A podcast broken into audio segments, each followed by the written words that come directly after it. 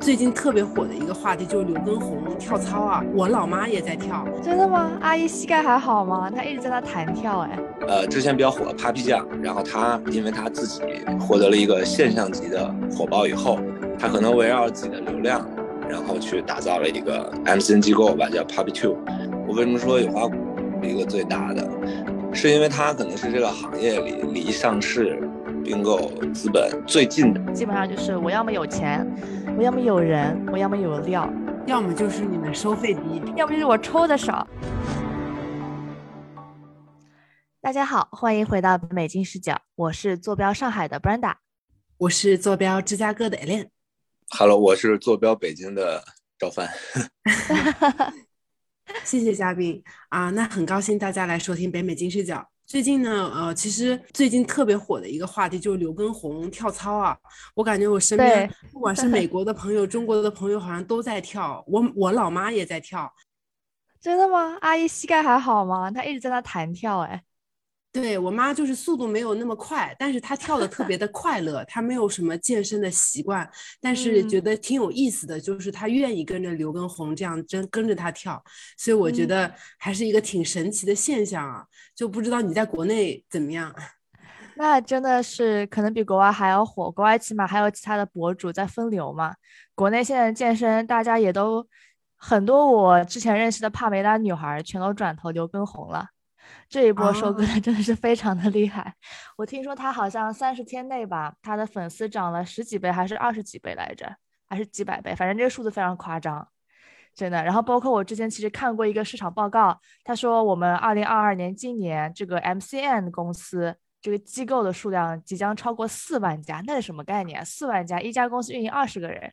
对吧？那就得有八十几八十几万的网红。然后包括明年整个市场的份额要超过五百亿人民币，啊，这个数字我看到的时候其实非常震惊的，因为没想到一个这么虚拟的文化产业，它可以达到这么大的一个市场量。所以呢，我个人不理解嘛，按照我们的老套路，我们又请到了这个行业的专家。今天呢，我们请到了啊昂木文化的合伙人 Alex 来跟我们分享一下他在这个行业的一些所见所闻。欢迎您，Alex。嗯，Hello Hello，大家好。对，可以先给我们简单介绍一下您加入这个行业的一些过程和心路历程吗？呃，首先我肯定不是专家，只是恰好在这个，然后干了几年吧。然后我加入这个 MCN 机构的话，其实比较简单，因为我太太她本身是一个，呃，可以理解为网红吧，或者博主。然后其实我最早，因为我是本科是学设计的，然后我自本来是个摄影爱好者。然后就像很多的呃网红博主一样，就刚开始是是帮他拍照，然后相当于是他的摄影师吧，然后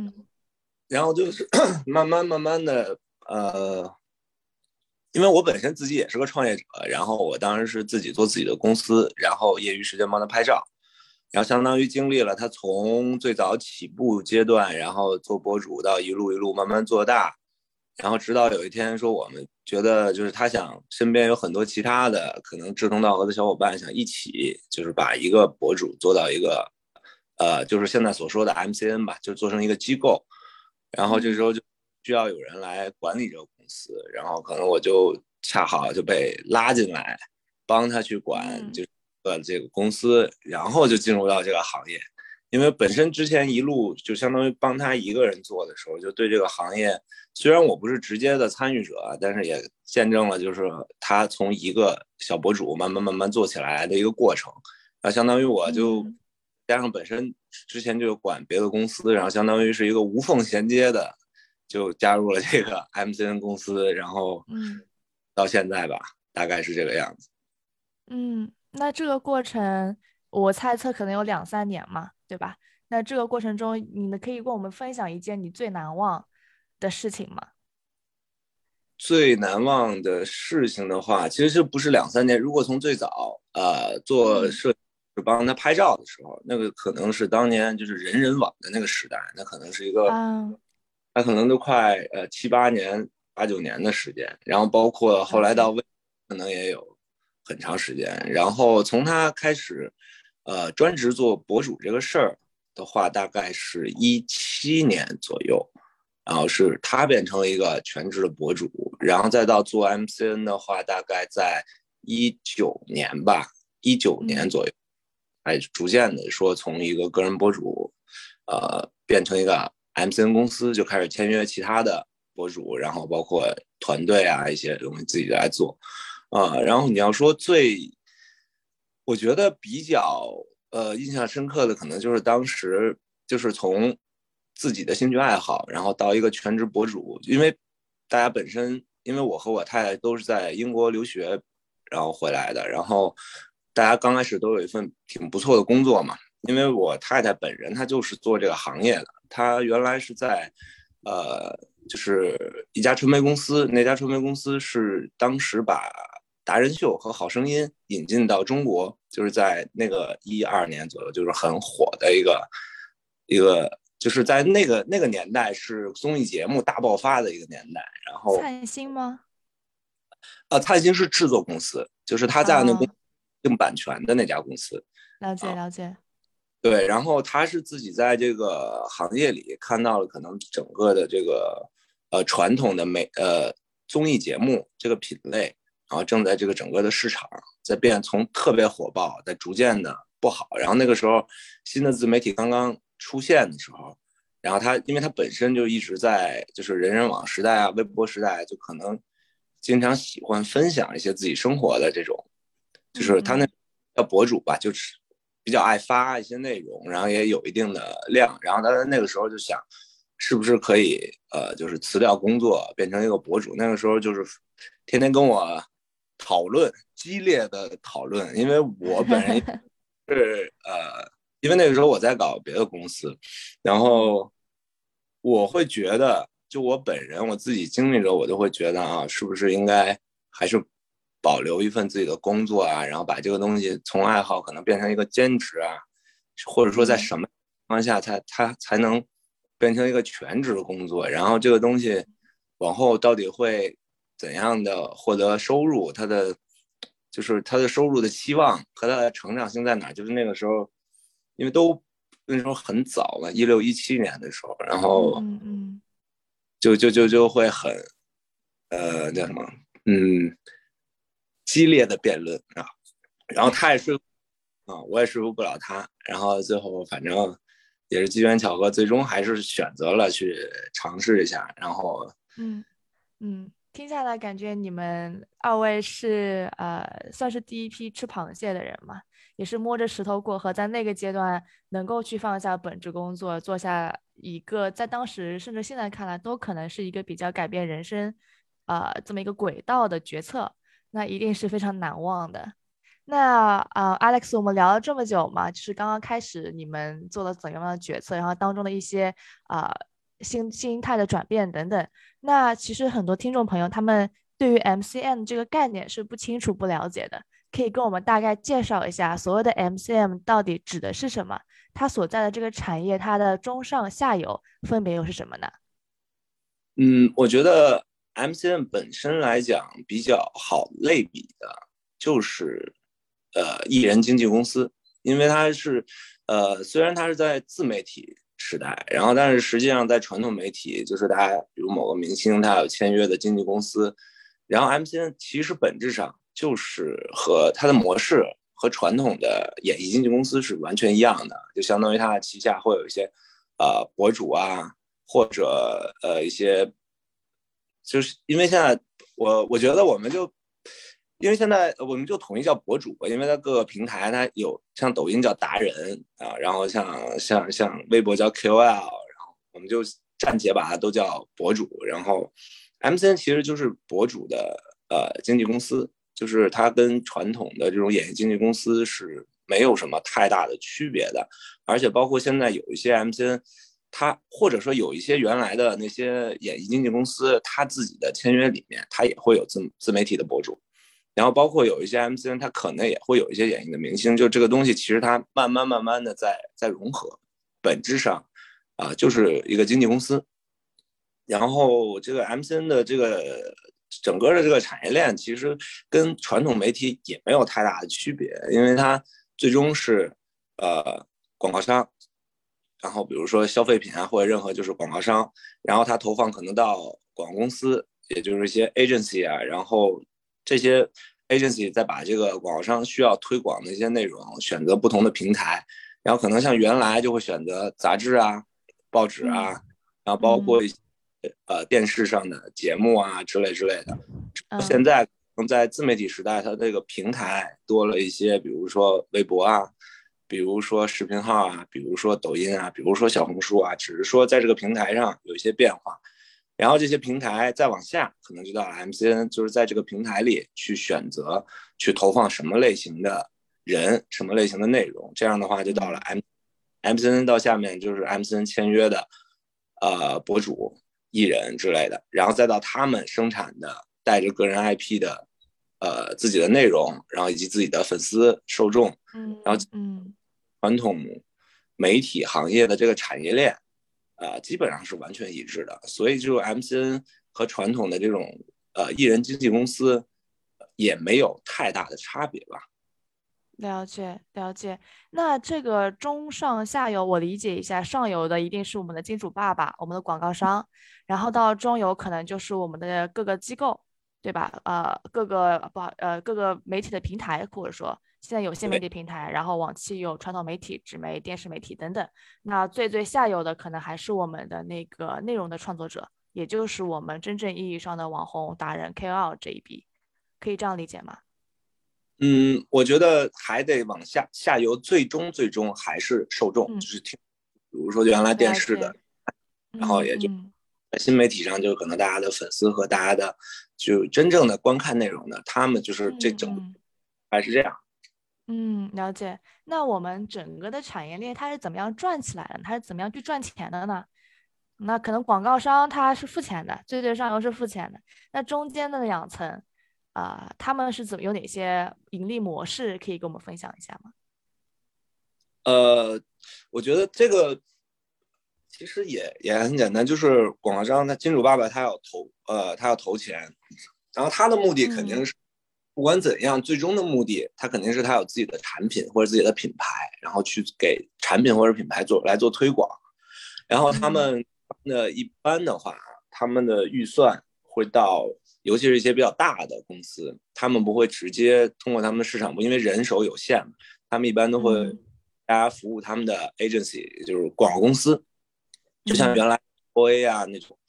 然后 4A 公司会根据他们。的产品和他们的呃具体推广的需求，然后来相当于帮这个品牌来做推广的策略嘛。然后这个策略其实就包括我这个投放我要投什么类型的平台，因为每个平台它还有自己的特点嘛。就微博有特点，B 站有 B 站的特点，抖音有抖音的特点。然后这个广告就会相当于啊形成一个整个推广的一个策略，就是说你这个。呃，这个产品它的受众在哪里比较集中，然后对吧？首先就是挑我要在什么类型的平台，然后去投类型的账号，对吧？也是根据它的这个品牌的定位，或者它这个产品它有一个 target 人群，就这个人群比较在度比较高，比较精准，或者说我投什么，就是这种，比如说一般的快消品，那我就可能会选择一些普世的大流量的账号，然后就来。帮他们挑选嘛，然后这样的话就是相当于下一步就细分到投到哪个平台，然后其实我想啊，这然后这样的话，这广告就广告商就是呃这个广告公司就是传统广告公司嘛，就是挣这个策略的这个费用嘛，然后然后这样的话到各个平台，其实各个平台如果对于商业推广的内容，它都是有自己的机制的，啊。他的盈利模式，首先他自己可以接，就是他自己可以接广告，然后他在他整个平台下所有的博主啊、达人也好，他们来接广告，他是有一套自己的商业规则的。每个平台不一样，但是核心就是他也要在中间，他有一定的费用，这个就是他平台的这个产业里边他的一个盈利模式，然后然后再到 MCN。或者有一些呃博主，他可能没有签公司，那可能直接就到博主，然后会拿到一定的预算，然后帮这个品结合他自己的这个推广的一个呃定位和目标吧，然后怎么来制作这些内容，然后这些内容投投放出去，然后获得呃他自己的粉丝和受众的关注度吧，然后包括一些就是曝光量，嗯，就大是这么一个形式吧，就更嗯嗯这样的话，它一条就是从这个投放到最终的内容到被观看，其实每个环节它都有自己的一个商业模式。了解，那这个可以展开说说吗？比如说，因为我听说啊、对于有的直播带货，啊，有的比较牛的呃网红或者是达人，他们其实是有坑位费，再加上返返点的、返程的，呃，抽佣的，就每卖每卖出一件产品，他可能抽百分之多少。那对于可能话语权没有那么大的呃网红或者达人来说，他们可能只有一个呃一条费用的钱，就是我不管你卖出去多少，我这这个两分钟包给你，我可能就卖个比如几千块或者几万块这样，啊、会有这样的一个差别吗？呃，我觉得这个不只是直播这个行业哈，呃，当然，这个就是整个就是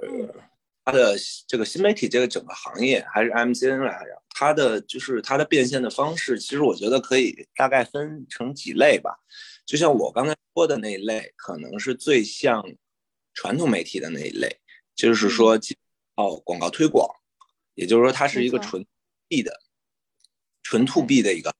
就很像就是传统媒体啊，我投放的广告啊、定制啊这这这种东西。嗯然后其实，在自媒体平台里面还有几种方式吧。然后，比如有一种就是，呃，直接 to C 的，就我知识付费，或者我内容的靠点击量、广告分成，就像 YouTube 那种。啊、嗯。那就比我我做完内容，我不管商不商业化，我这个东西只要有流量，只要有人愿意看啊、嗯或者说自己做的一些内容，然后它比较呃精致，然后或者说有很大的实用性，那可能我的粉丝会花钱来看，就是这种是一个直接 to C 的一种模式。然后还有就是像你刚才说的直播卖货，直播卖货这种模式，就是相当于像你像你说的，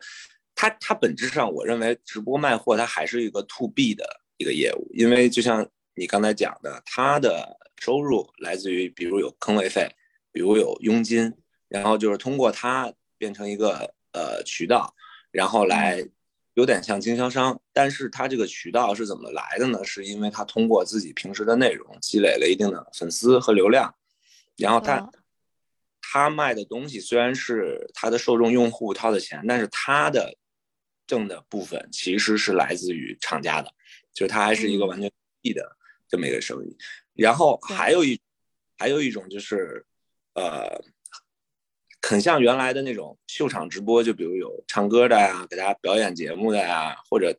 陪你聊天的呀，以及现在最火的，就像刘畊宏这种，我就我陪你健身的，他的收入其实是，当然像刘畊宏这种这么大量的，他可能两边都有。他第一，他他的里面有植入，就他穿的衣服啊，他会有一些 to B 的收入，就是我的产品露出，这个相当于还呃 to B 的一部分。但是但是还有很大一部分是大家的打赏，就是这个又变成一个完全 to C 的，就是它跟卖货还不一样，它的这种、呃跟你互动，我带你运动，然后大家会底下会疯狂的打赏啊之类的，它还有一部分这这部分的收入，所以我觉得，呃，简单来讲就是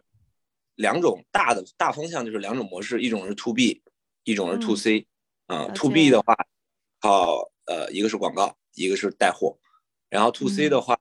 靠点击量分成，或者是知识付费，或者就是互动的打赏直播，基本上这是两个大类吧。我就是我，嗯嗯，了解。那刚才我们讲的，这个其实是一个达人，他作为个体，他怎么样去赚钱嘛？就我可以跟商家收钱，我可以去跟我的粉丝收钱，说白了，对吧？那作为一个 MCN 的机构，如果它集成了一批这样的达人，它会延伸出什么新的商业模式吗？呃，其实这呃 MCN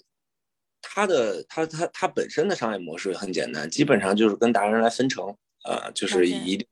分成，这个是它最基础的一个商业模式啊、嗯然后呃比如说在，尤其是比如直播带货，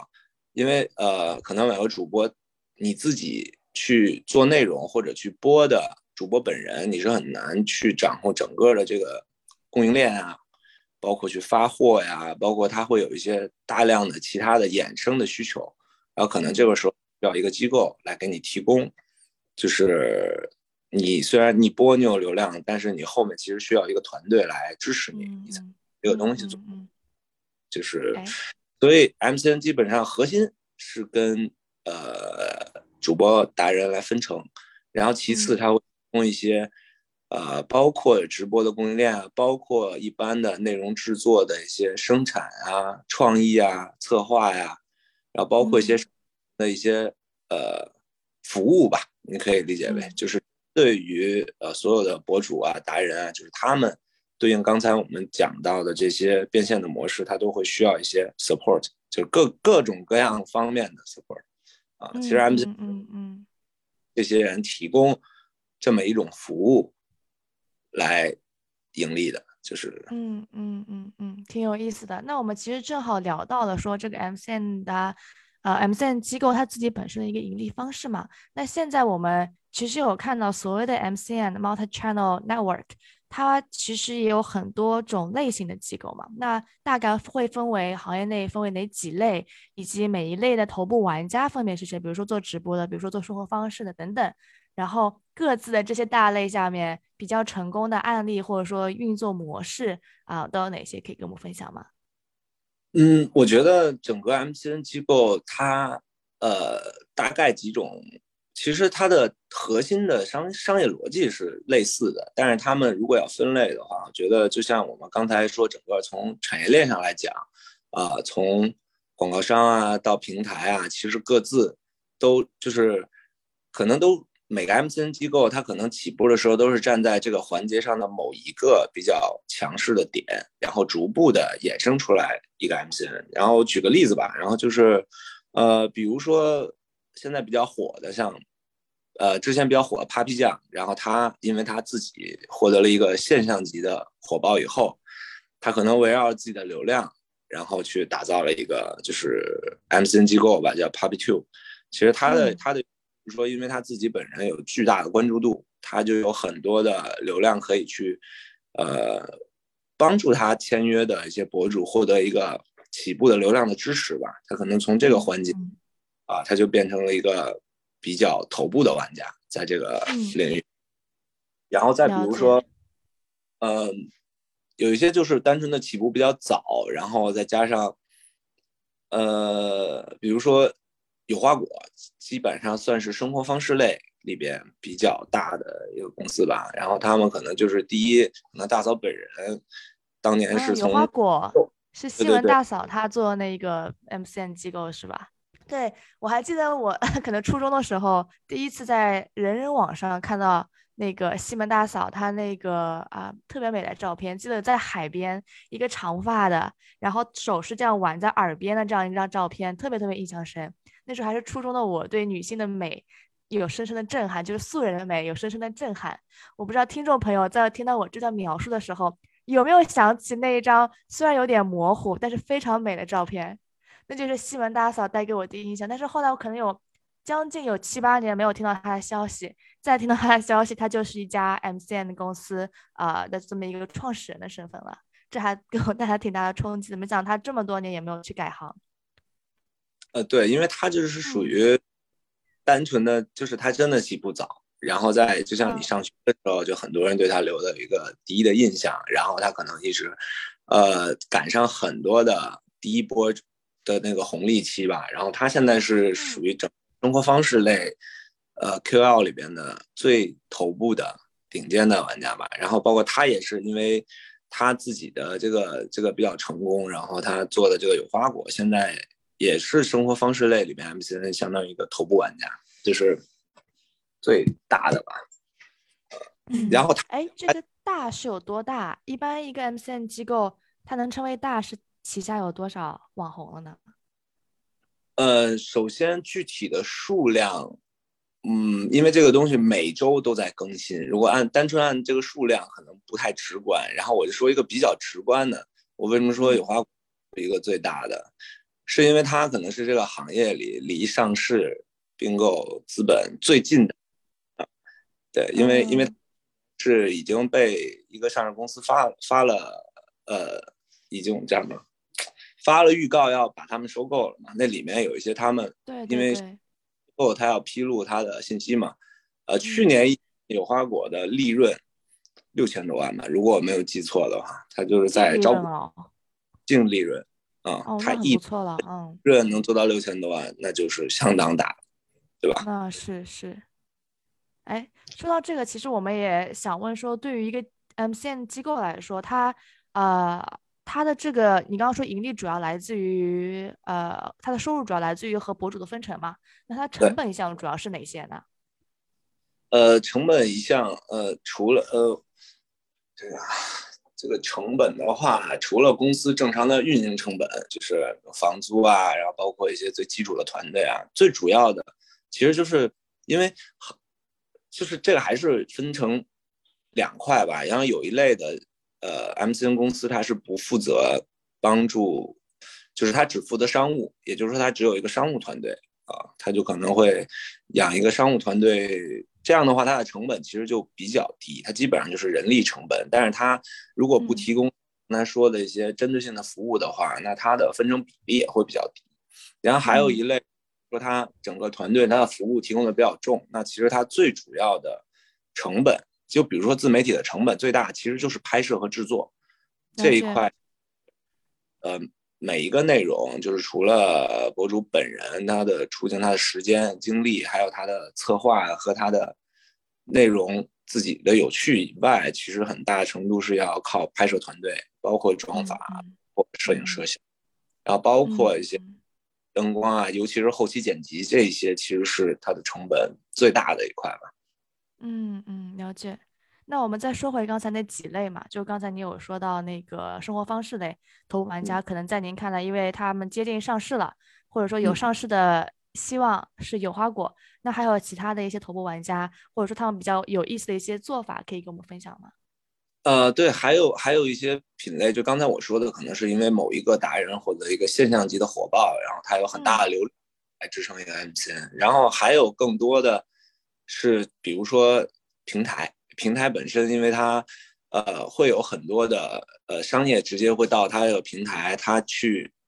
呃在它的平台去投放他们这些人，他有时候他反而可以自己去把这些人聚合起来，自己就变成一个 MC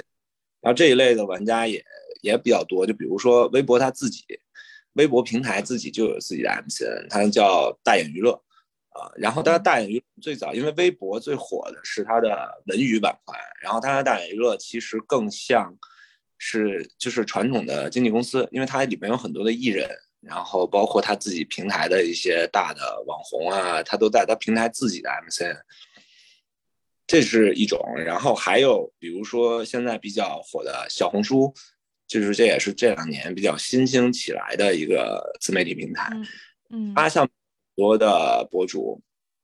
都会签一家叫摘星阁，就是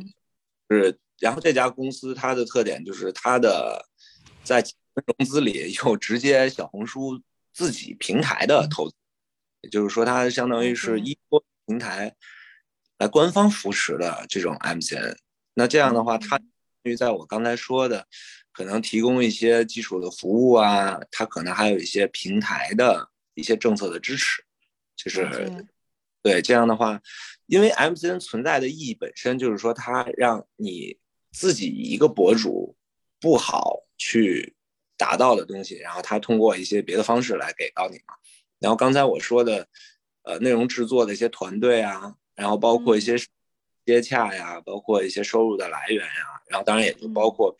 的这些规则和政策的倾斜，就是其实大家整个 MCN 这个公司都是围绕着刚才这几点来发力，然后把这个公司做起来吧。其实就是服务于所有的博主们，然后有自己的价值。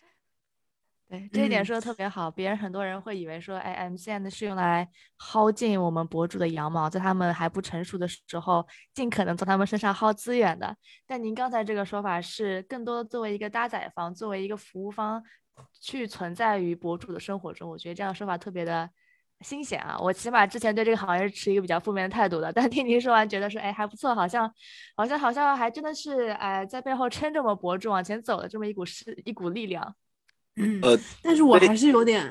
我还是有点 concern 啊，就是，呃，假设你刚刚讲的这些都对，都合理的话，那任何一个人当博主，你们都能捧红，那大家都都有这样的梦想，是不是大家都能赚这份钱了呢？但是的确也像 Brenda 讲的，就是之前说 MCN 的机构有这么多家，有这个四十万家，呃，肯定有存在的理由，嗯。我就想问一下，你们这边这个行业里边比较典型的套路是怎么样的？能适用于哪些博主？而哪些博主呢？就是属于捧不红类型的。不然的话，难道所有的人都能红吗？哎，你这个问题好直接啊！听到会伤心落泪。为什么我捧不红？那那那也不是。首先，我觉得我个人，我个人的观点肯定不是，就是一个人能红，绝对不是说完全靠 MCN 机构。然后就就可以红的，然后就像很多的呃演艺经纪公司，就是它是一个双向选择，就是首先我要签约的话，我首先要么就是它已经有一定的基础，有一定的量，然后我觉得它本身的内容调性，或者他是一个能创作的人，然后我们能提供的是让他更好的创作以及更好的变现，但我们。至少据我所知，到目前没有一家 MCN 机构提供就是完全素人手把手，就是说你什么都不用管，托管式服务的。我认为这个基本上很难，就就它是一个双向奔赴的这么这么一个事儿。然后我觉得基本上不存在说压榨呀或者什么，就是你刚才说的那些负面的，因为因为现在整个互联网谈恋爱都会有 PUA 呢。职场怎么可能会没有？呃，对，PUA 我觉得，嗯，很少，基本上很少。我们最 多最多会 PUA，就比如说有一些博主他可能不那么喜欢商业化，可能我们会稍微稍微引导他做一些正确的商业化的选择。然后，这可能就是最就是基本上，或者说他。更喜欢做什么类型的内容？然后那个那个类型的内容可能流量不好，然后我们会根据，比如现在的趋势啊，比如说像现在宅家刘畊宏火了，我们会鼓励他去在这种热点领域去引导他去创作一些内容，可能就是这个方面。基本上没有说，因为我们不管再怎么做，真正的去创作的核心肯定是博主本人，就是你没有办法。直接决定他做出什么样的内容啊，因为东最终都是他来实现，我们只是导。其实我们最近也发现，就关于这种 MCN 公司，你们服务的总的来讲还是呃这个博主嘛，也就是博主的需求越大，你们这个生意肯定是更好。呃，其实我之前也看到中国有很多新闻，小学生什么梦想就是当一个网红啊，当一个博主，感觉可能是这个啊 MCN 未来的一个非常大的外部的机遇啊。我不知道这样理解是不是对的？您会觉得外外部有什么样的政策，或是有什么样的？呃，大家的意识形态有什么样的改变，会对这个这个这这个 MCN 这一个行业会有比较大的影响？呃，我我觉得就是这个宏观上来讲啊，就是移动互联网这个这个发展，呃，把大家从原来传统媒体就是非常整块的时间去看电影啊、电视剧啊，包括那些一个小时、两个小时的综艺啊，随着这个移动互联网的发展，大家已经把更多的碎片的时间拿出来。然后他有更多的时间去关注到一些更短、更就是首先它的总量就会变多嘛，啊，他有更多的时间去看各种各样的内容。然后这个新的内容就是它打破了原来那种整块时间，它变得越来越短、越来越快，然后就改变了大家对内容收视的一种习惯。所以我觉得这个整个自媒体它的这个上升，主要来自于大家的习惯已经。习大家习惯了拿手机看视频吧，我觉得就是不不光是电视啊、收音机啊，就是那些传统的东西。所以这个整个这个行业能起来，是因为更多的人需要这这个类型的内容，所以就有更多的创作者愿意去创作这些有需求的内容吧。我觉得。嗯，好的啊，那你还有一个问题是，假设现在这个市场很好啊，您会觉得就是。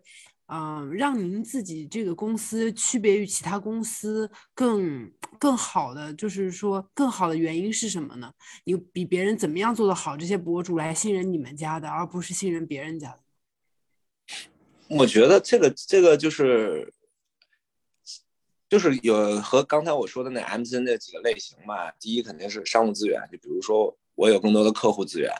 然后我可以让你很快的变现啊，这是一种。然后比如说我有一些平台资源，就像他们很多 M C 公司，它可能就是有直接就是平台自己的，或者有平台的融资的这种。就是他会有一些平台的政策的倾斜，就是我跟别的 M C N 比，我跟某一家平台的关系可能更近，我会就是人家平台官方的一些活动啊，或者一些流量的入口啊，我去争取到。然后还有就是整个内容制作的环节，就我的内容策划，我的内容选题，然后包括我的呃拍摄制作，我有更强的服务能力。我觉得这都是不同 M C N，这也是。大家一般博主来去，就是选择 MCN 的一个主要的维度吧，基本上就是，嗯嗯，对，然后对，还有一个就我 MCN 本身，我有其他有流量的博主或者艺人，我可以给你引流啊，就是，嗯，那我可不可以总结一下那个 Alex？基本上就是我要么有钱，我要么有人，我要么有料，就是我只要收费低，要么就是我抽的少。对对，也就是三者或者四者其中一占一样做的特别好，那我其实就可以在行业里面做一个这，举个大拇指，可以这样吗？呃，我觉得你总结的很很很形象啊，但是他可能不一把 M C N 要在某一项做的特别好，你也可以有几项都还可以，就是就是因为博主他自己的需求不一样，他有的博主就是内容制作，我本身的内容制作能力就很强。啊，我就那三个都有，我就行啊，或者说我我自己别的商业什么的，我都有时间来自己去负责，但是我就是没有内容制作，那我就要找一个在这个里边他比较强，然后要收费便宜的吧，我觉得。了解，那跟谈恋爱一样，基本上还是会找一个互补的人。啊，对，其实就是你根据自己的需求，因为每每个博主真的需求都不一样。啊，对。好的，然后也聊了很多那个内幕的一些看法啊，就呃包括说我们整个的这个机构分为哪几类呀，头部玩家他们怎么起来的呀，然后以及说我们整个行业里面如果要做的比较好，他们需要注意的点是什么？那我们最后再问一下那个 Alex，如果说最后我们要给一个现在当下想要加入 MC 行业的一个新鲜血液，他不管是要创业还是说作为一个网红而已，给他们一到两条建议。会是什么呢？嗯，我觉得如果是做博主的话，我觉得我建议就是一定要三思，因为这个行业没有你看到的那么光鲜亮丽。就是虽然大家看到所有的内容里边，可能博主的生活啊丰富多彩啊，生活方式啊非常的精致啊，非常的有趣啊，但实际上博主 本是一定要提前要，博主全职博主是一个非常。辛苦的行业，就是他对呃能力素质的要求其实是非常的高的。啊，对，其实对，就像你说的，这个行业特别的光鲜亮丽，然后你也讲了，不要随便的做博主。就是必须要好好学习，所以啊，我们也要就是跟中国这个大部分想立志成为这个网红的这个学生们讲一下，大家一定要提高自己的学习能力，才能被这个 MCM 选中。然后也不要看到这个行业非常的光鲜，就觉得自己只要靠脸、靠声音就可以进去了。其实很多时候啊，你们只是太年轻，不知道命运赠送的礼物早就在暗中标好了价格啊！大家要好好学习。对对对，这碗毒鸡汤我先干了。虽然说我已经不年轻，